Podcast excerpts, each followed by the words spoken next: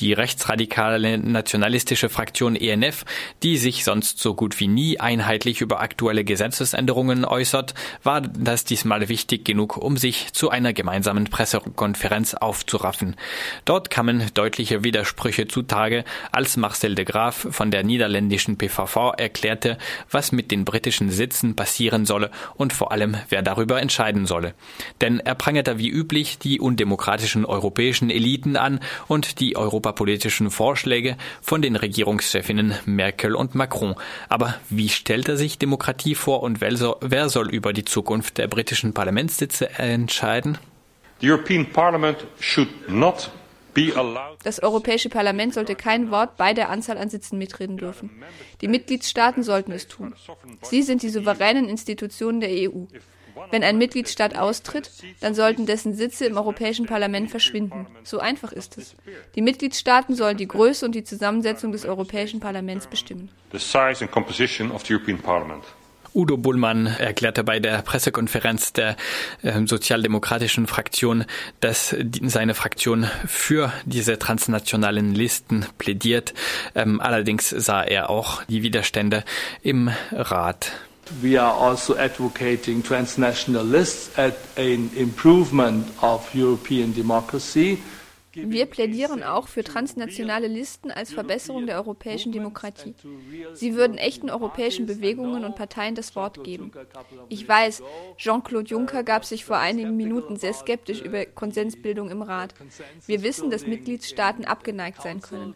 Aber wir plädieren dafür als echte Errungenschaft für unsere Bürgerinnen und wir werden nicht aufhören. Dasselbe gilt für das System der Spitzenkandidaten.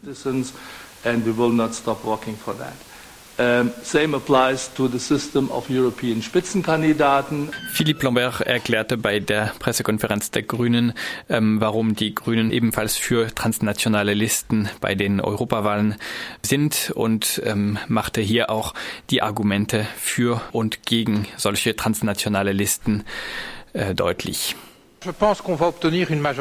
Ich glaube, dass wir hier im Parlament eine Mehrheit für transnationale Listen erhalten werden.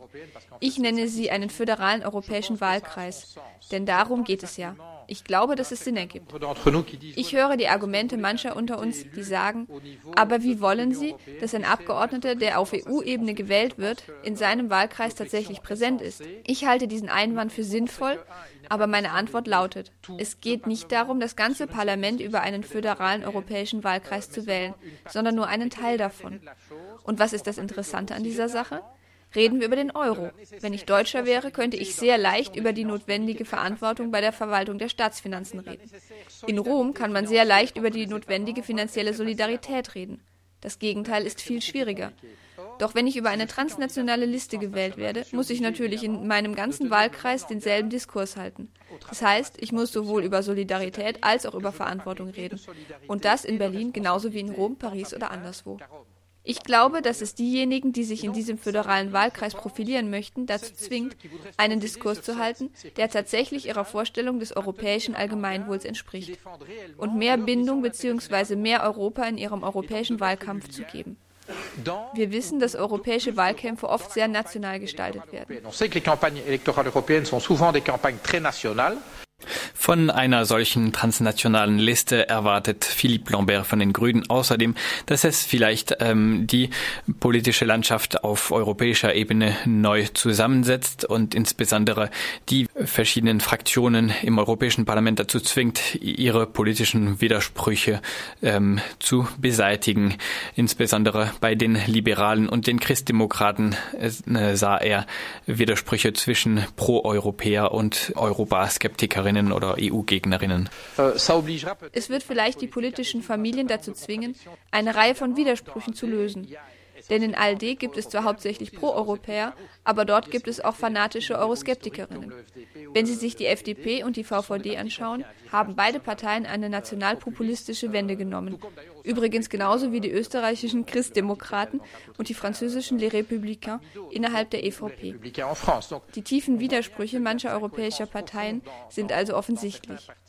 Ich glaube, dass die Mechanismen der Spitzenkandidatin und der transnationalen Listen dazu beitragen, die Sache klarzustellen. Das wird meiner Meinung nach eine neue Zusammensetzung der europäischen politischen Landschaft durchsetzen. Ich glaube, dass diese Zusammensetzung willkommen ist. Denn es ist wie bei der Etikettierung von Lebensmitteln. Der Wähler muss wissen, was er kauft, wenn er für jemanden stimmt.